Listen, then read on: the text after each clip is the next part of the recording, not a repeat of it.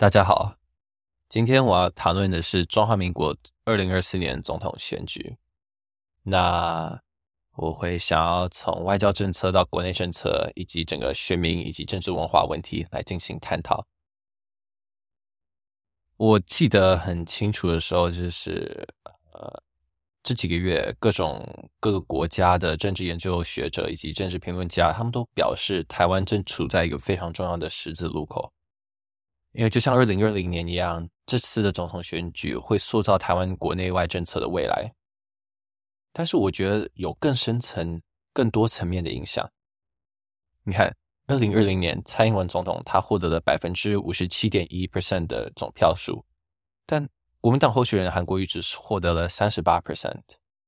这个投票结果的显著差异，很大程度上可以归咎于香港的反送中抗议活动，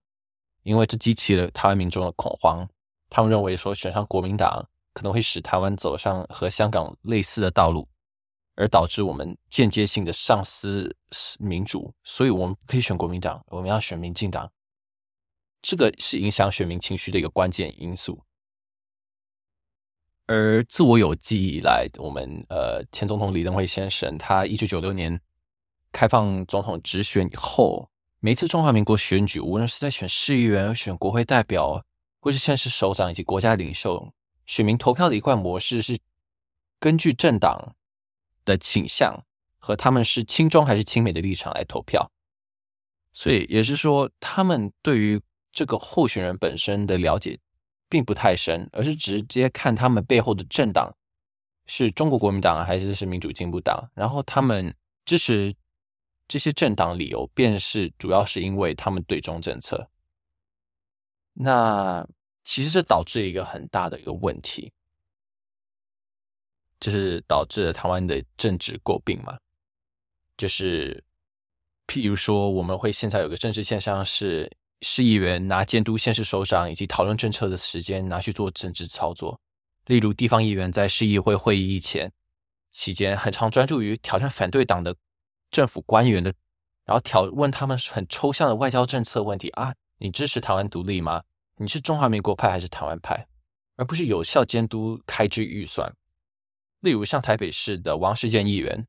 呃，我其实不太想点名，但是他是一个非常有名的代表。他很常就是带一些道具进去台北市议会，跟柯文哲在那边呃上演一些比较可以获得媒体关注的一些，这叫戏码吗？还是这是一些呃表演？啊，然后他他讲话方式其实挺好笑的，嗯，对他是一个非常有趣的人，但是这不是有效的监督开支预算，更不是所谓政府应该运作的方式。当然，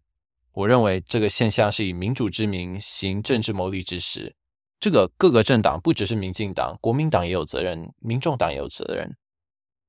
想想想，在以前中华民国国会的国会代表，他们互相扔猪内脏，被国外媒体大肆报道；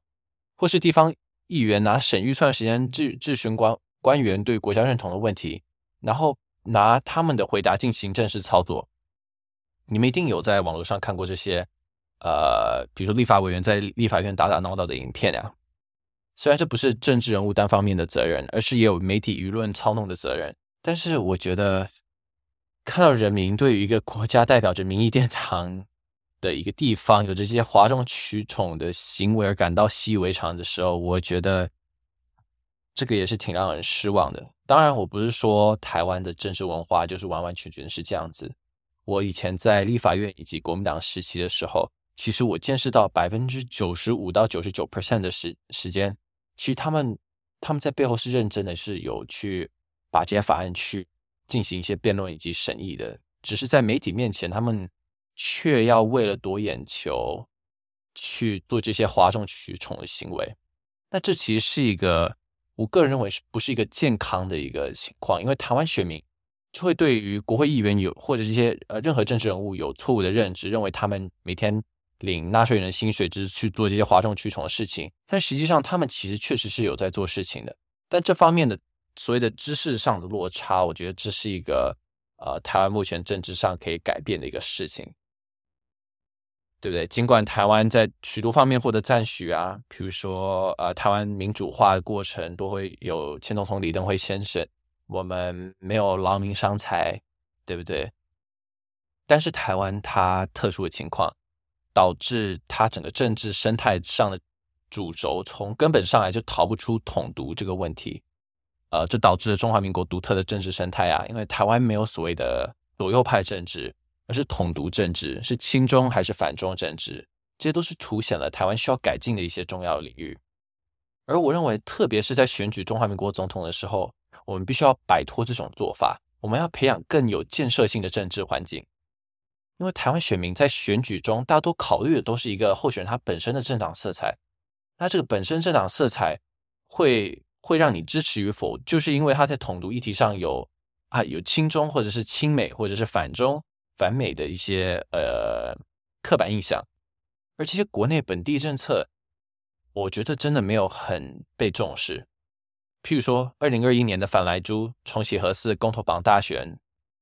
三阶千里这四大公投日，台湾投票率仅四十一 percent。而当然有部分也是因为那时候的民主进步党有叫大家要背个这个呃投票案，但是我觉得这四十一 percent，因为重点是有牵扯到。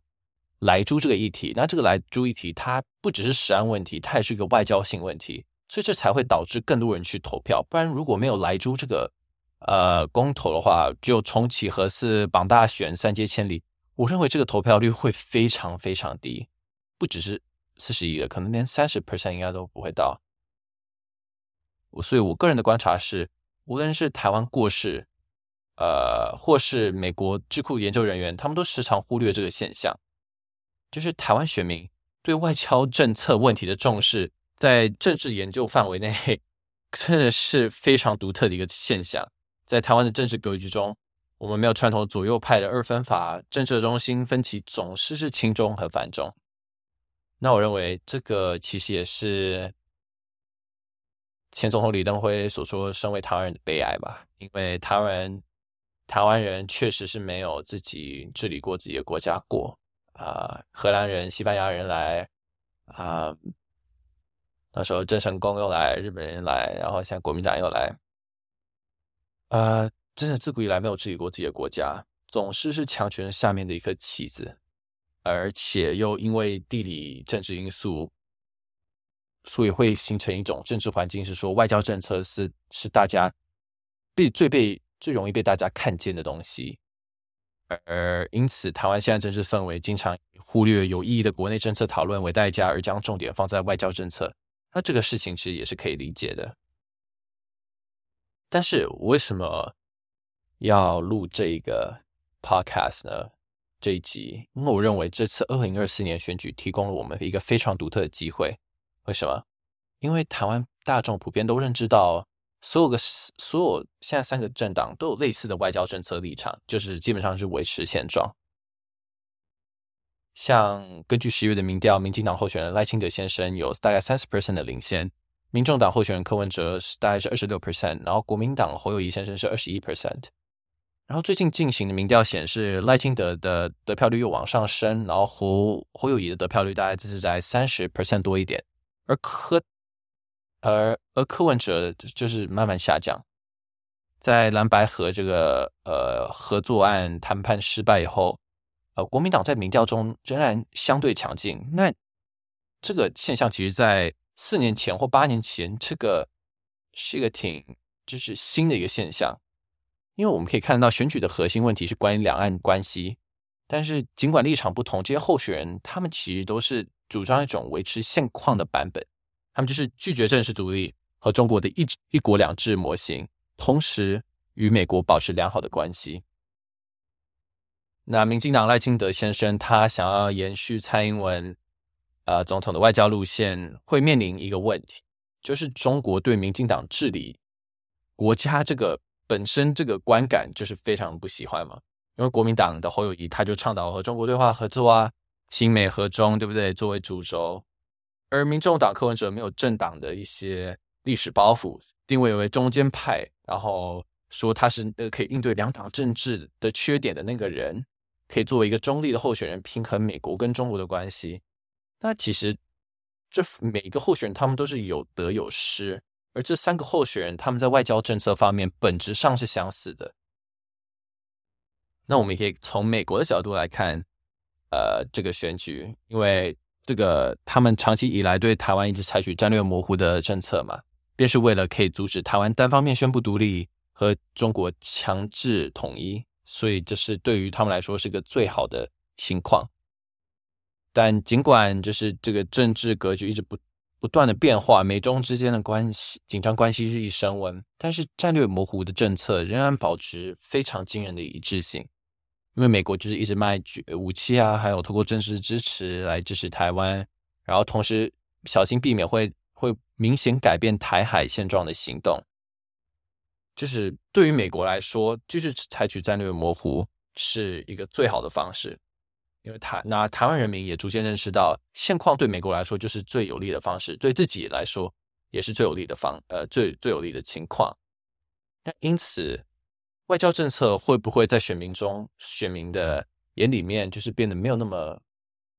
就是绝对性的，是变成他们会绝对性根据外交政策来投票的一个现象呢？那这个、这个，我是觉得是很有可能的。那他们就可以把更多精力放在国内政策的问题上了，对不对？我们可以看台湾经经济虽然在从虽然已经变好了一点了，但是它还是在从衰退中复苏。呃，它产业链过度、过度、过度依赖呃半导体产业，对不对？呃，我之前和斯坦福呃 Hoover Institute 的呃啊一个研究员，他叫 Mr. 呃 Caris Templeman，他是从美国 Michigan Michigan State 来的。那 Michigan State 他们其实是呃非常非常仰赖汽车产业这个产业的。那当时汽车产业有一有一段时间。整个产业情况非常不好，就是这全世界的事情。然后，那它就导致整个整整周的经济就是变得非常非常差。所以，这个不能把鸡蛋放在同一个笼子里。这个问这个想法是，我觉得大家都是有共识的。那具体要怎么样来做？每个政党应该要提出更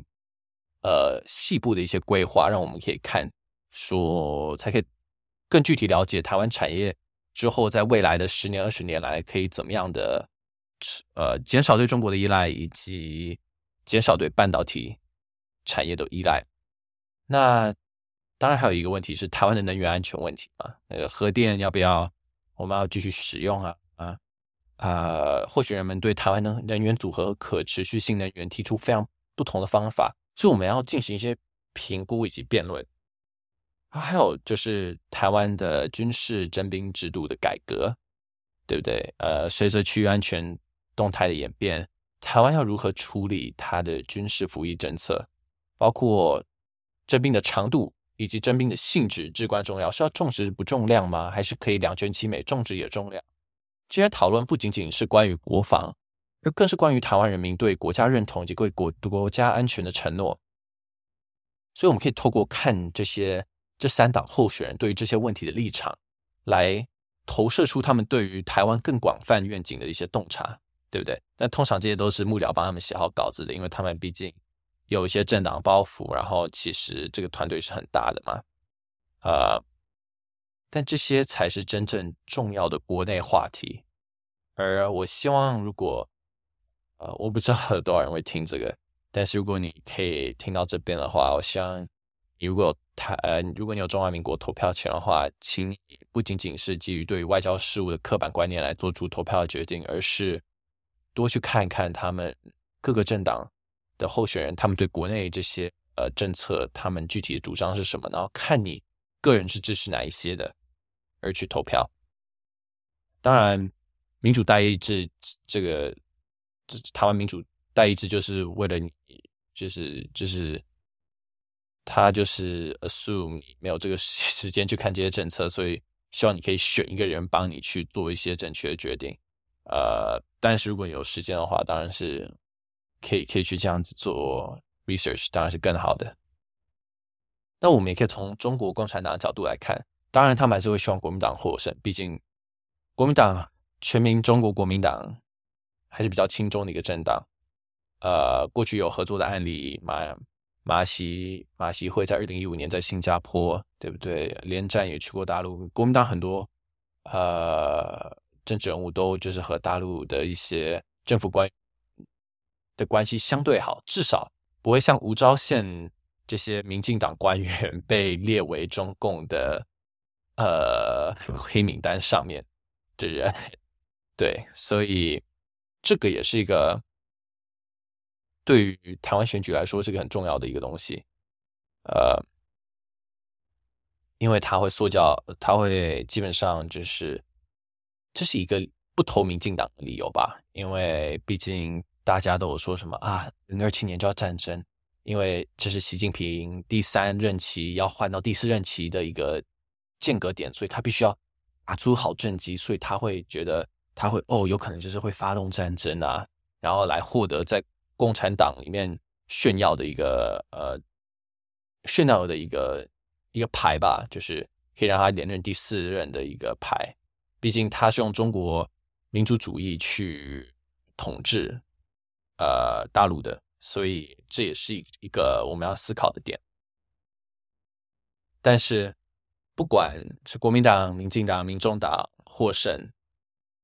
它基本上不会导致台美关系的本质上的转变。虽然当然，国民党跟民众党获胜的话，呃，确实会有一些变化吧。因为民众党跟国民党他们在美国设立的办事处确实不是那么的新啊，不不是那么的，没有那么多和华府那边人官员的一些呃关系吧。民进党这方面确实是做，确实是做的比较好的，尤其是肖美琪。秦大使他在华府，呃，做的这些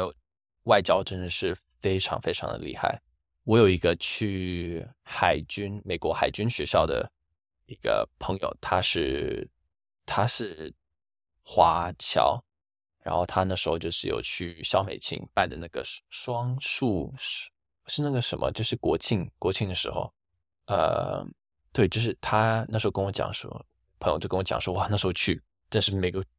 每个美国国会议员啊、智库人员，超多人出席的，所以他在那边的那个呃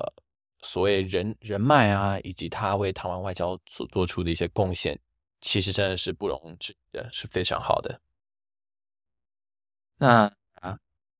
二零二四年中华民国选举代表塑造台湾政治文化的关键转折点啊。这个不仅对国内政治，对两岸关系更是如此，这也更影响着印太地区更广泛的战略动态。而作为作为这个区域的主要参与者，美国与这次选举结果当然是会非常密切关注。呃，中共也是。那我觉得幸好台湾选民已经意识到国内问题的重要性了。呃，我觉得 COVID 让我们民生就是。经历一些困难，然后大家意识到国内政策的重要性，呃，因此我觉得这个会在确定下台湾下一任领导人的选择中发挥重要的作用。所以希望你们可以多做一些，哎，如果有时间的话，多去了解三个候选人他们各自的国内政策立场，不只是他们的外交立场，然后根据你个人的喜好去做出。个你认为是最符合你整体上想法，就包括外交和国内政策的一个决定。那呃，对啊，就是如希望拜托拜托，这就是这就是民主的民主民主可贵之处。那就得来不易，所以希望你们可以好好珍惜。那今天我就。我就碎碎念到这边好了。我想说需要去做其他事了。Yeah, so it's very chill, but have to go now. See you guys.